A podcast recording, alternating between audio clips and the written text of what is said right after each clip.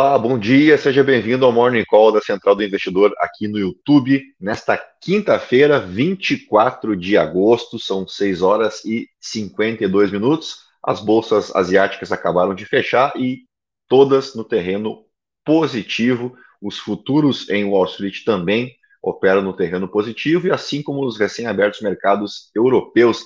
E o grande destaque, mais uma vez, nos três mercados são os papéis ligados ao setor de tecnologia, um assunto que a gente tanto debate aqui no Morning Call com vocês diariamente, né? Eu vou compartilhar, começar o Morning Call de hoje compartilhando então a minha tela aqui para a gente mostrar a matéria diária da Bloomberg, né, que a gente costuma abordar aqui no nosso Morning Call, e que destaca especialmente os números da Nvidia, que vem chamando bastante atenção nessa semana, e eu já vou explorar melhor esses números divulgados ontem, Uh, queria só mostrar aqui para vocês, então, que só, que só, se fala em tecnologia, né? Está aqui uh, o avanço da NVIDIA depois de apresentar os seus resultados. O papel chegou a avançar 8,3% né, nessas negociações aí pré-market, uh, com, com, perspectivas muito positivas que foram revistas pela terceira vez e pela terceira vez para cima. A gente vai falar também aqui sobre o ingresso de novos países no BRICS, né, que até então contava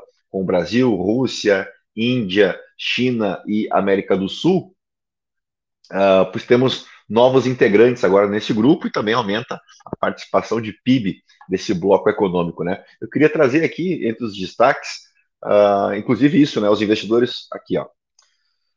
Uh, o estoque Europa 600 avança então pelo quarto dia, né? Pode marcar aí o quarto dia consecutivo de quedas.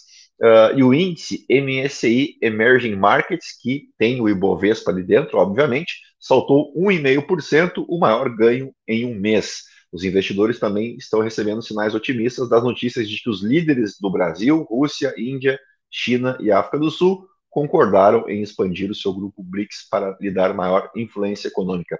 A gente já vai chegar lá, tá? E por que que os papéis uh, ganharam esse novo ânimo lá nos Estados Unidos? Muito por conta dos indicadores econômicos recentes que mostram fraqueza na atividade econômica. Então você pode perguntar, tá, mas como é que isso pode ser bom? Bom, isso pode sinalizar uh, um platô ali na curva de juros, né, no aumento, nesse processo que a gente vem acompanhando nos últimos meses de aumento nos juros.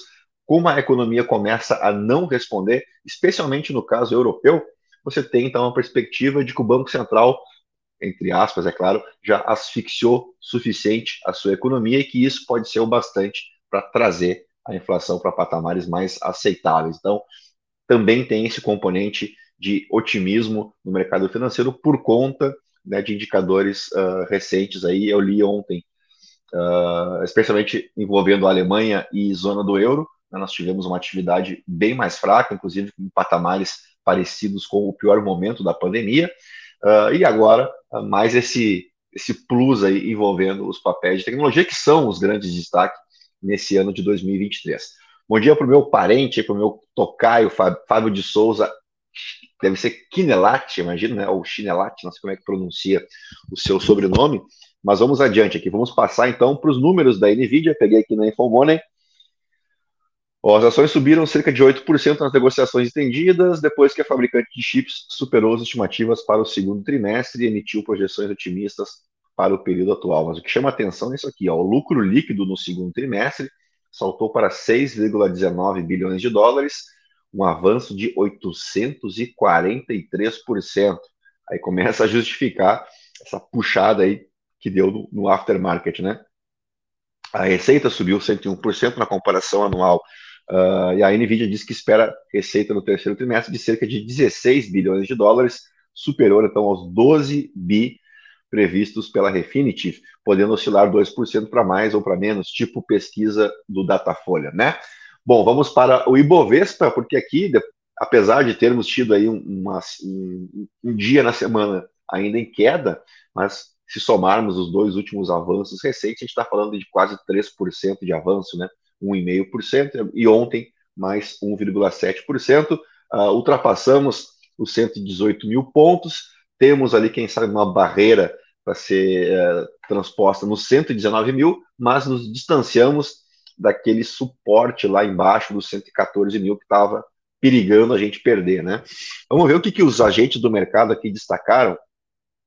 Ó, tivemos uma baixa na segunda-feira de 0,85%, o benchmark subiu 1,5% na sessão de véspera, uh, com a alta da Vale e meio ao avanço do minério, além da expectativa pela votação do arcabouço fiscal. Deixa eu ver se já tenho aqui números do minério de ferro, ainda não saiu, eu acho.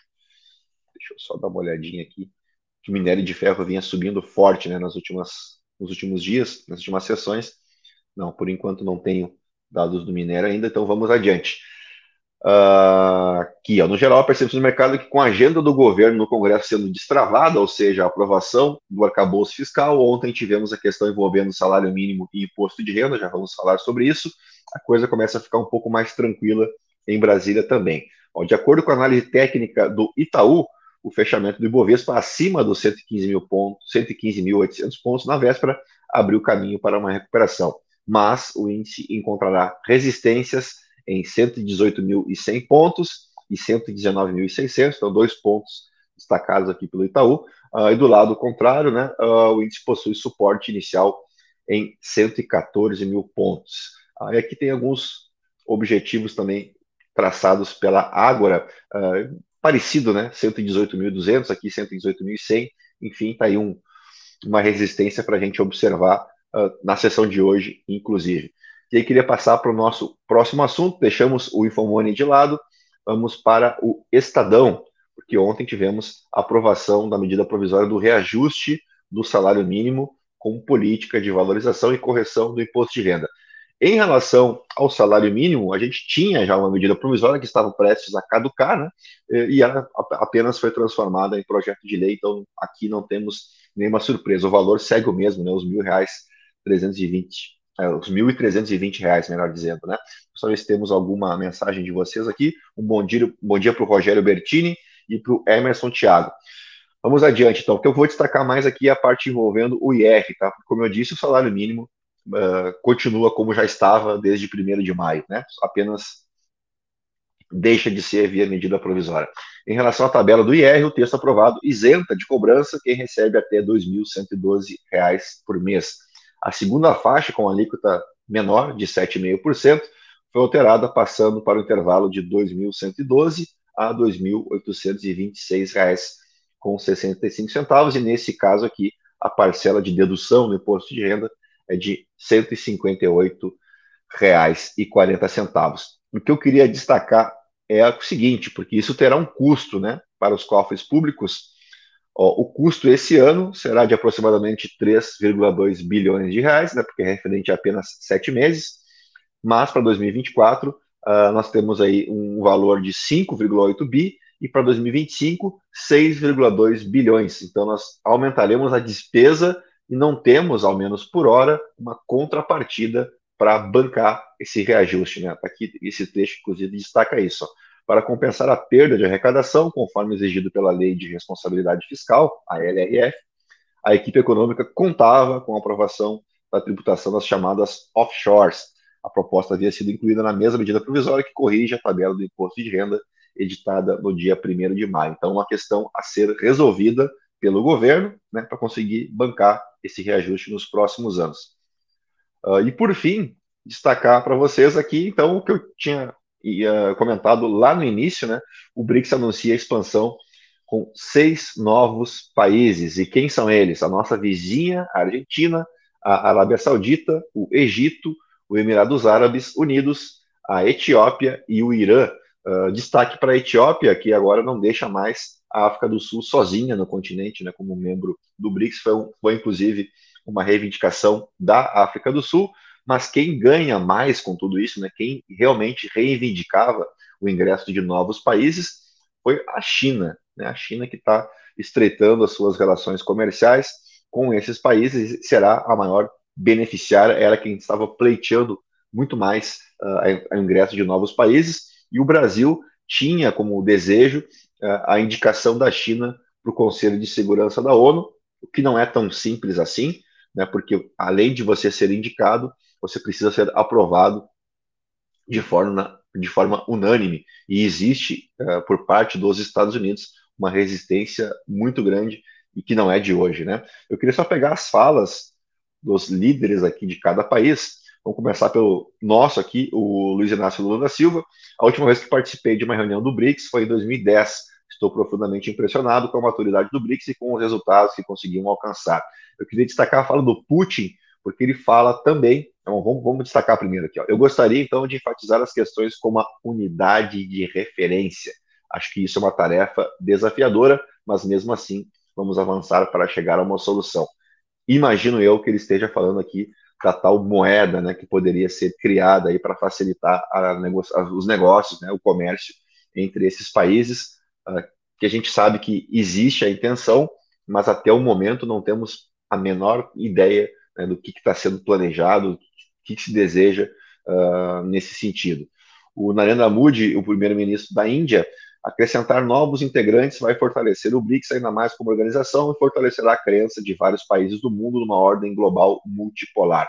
Essa iniciativa pode ser um exemplo para a reforma de outras instituições globais já estabelecidas anteriormente. E aí, por fim, o Xi Jinping, presidente chinês, os líderes dos cinco países concordaram de forma unânime em convidar Arábia Saudita, Egito, Argentina, Irã, Emirados Árabes e também a Etiópia para entrar na família BRICS como integrantes oficiais. Essa filiação é um marco histórico.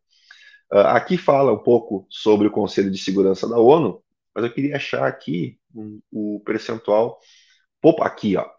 Com essa nova composição, então, com o ingresso desses países novos, a gente tem a população que integra agora, a partir de, na verdade, não é agora, né? A partir de 1 de janeiro de 2024, que passa a valer tá, a entrada desses países.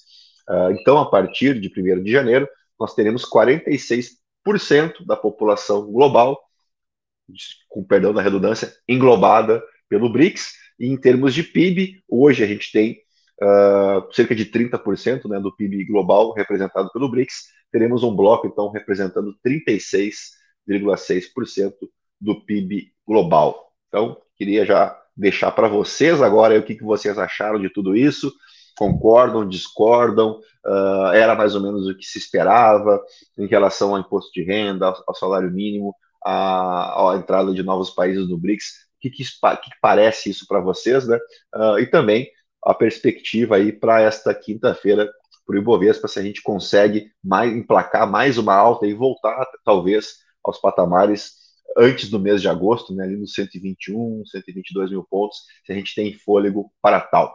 Bom dia para o Gitiano, que chegou quando eu já estou indo embora, né? Porque já estamos fechando aqui o nosso Morning Call de hoje. Queria agradecer, é claro, a presença de vocês, quem acompanhou ao vivo, quem vai assistir mais tarde. Não esqueça de deixar o like para gente, se inscrever no canal se você ainda não está inscrito e ativar o sininho com as notificações. Assim você é notificado quando a gente entra uh, ao vivo aqui, né? Especialmente pela manhã, Normalmente, entre 6 e 30 entre 6 e meia e 7 e meia, a gente tenta entrar ao vivo aqui no YouTube, nem sempre é possível, mas a gente tenta fazer uh, o máximo né, para estar tá aqui com vocês de manhã cedinho, tá bom? Então, a todos um bom dia, bons negócios e lembre-se, amanhã temos IPCA 15 e também a fala do Jeremy Powell lá em Jackson Hole, que deve dar um horizonte mais claro para os juros nos Estados Unidos e que tem impacto direto aqui para a Bolsa Brasileira, tá bom? Um grande abraço para vocês, até amanhã, tchau, tchau.